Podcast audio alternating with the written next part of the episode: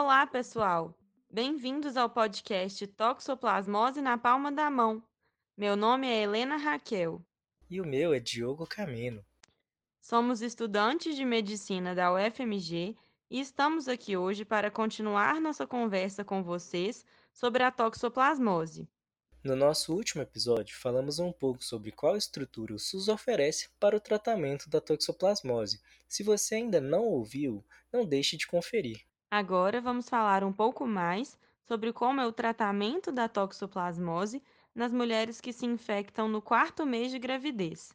Até quando elas devem tomar os remédios? Como já vimos em episódios anteriores, a infecção da gestante pelo Toxoplasma gondii se dá pela ingestão de cistos presentes no meio, seja em carne crua, mal cozida, vegetais e frutas contaminados, na água ou próprio solo. Lembrando que, após uma semana de infecção, o parasito pode ser detectado no sangue da grávida, permanecer na circulação durante duas semanas e, assim, infectar a placenta. Diante da infecção da grávida, seu organismo reage contra o parasito, desenvolve defesas e controla a infecção, fazendo com que o toxoplasma pare de circular no sangue e permaneça latente isto é, dormente no seu organismo. Geralmente, quando o bebê é infectado durante a gravidez, isso ocorre antes que a mãe consiga desenvolver defesas contra o toxoplasma, ou seja, o período de infecção do bebê, em geral, é próximo ao período de infecção da mãe. Os cientistas observaram que após a infecção inicial da mãe, a placenta pode permanecer infectada durante toda a gravidez, funcionando como um reservatório de parasitos.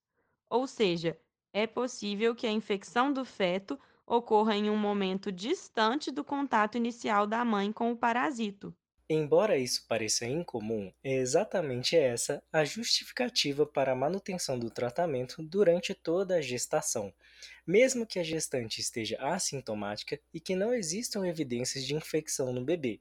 Por isso, Após a infecção inicial da mãe, o uso da medicação durante o restante da gravidez evitaria uma possível infecção tardia do bebê.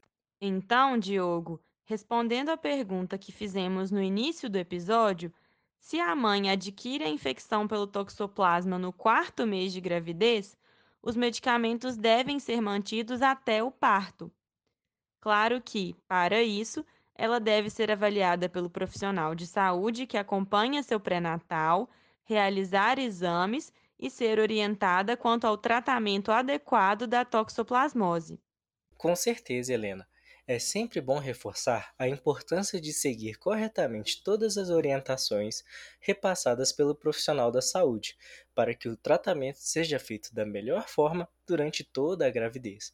Portanto, muita atenção, gestantes. No nosso próximo episódio, nós vamos falar sobre como é o tratamento de crianças assintomáticas, ou seja, que têm toxoplasmose congênita, mas não sentem nada.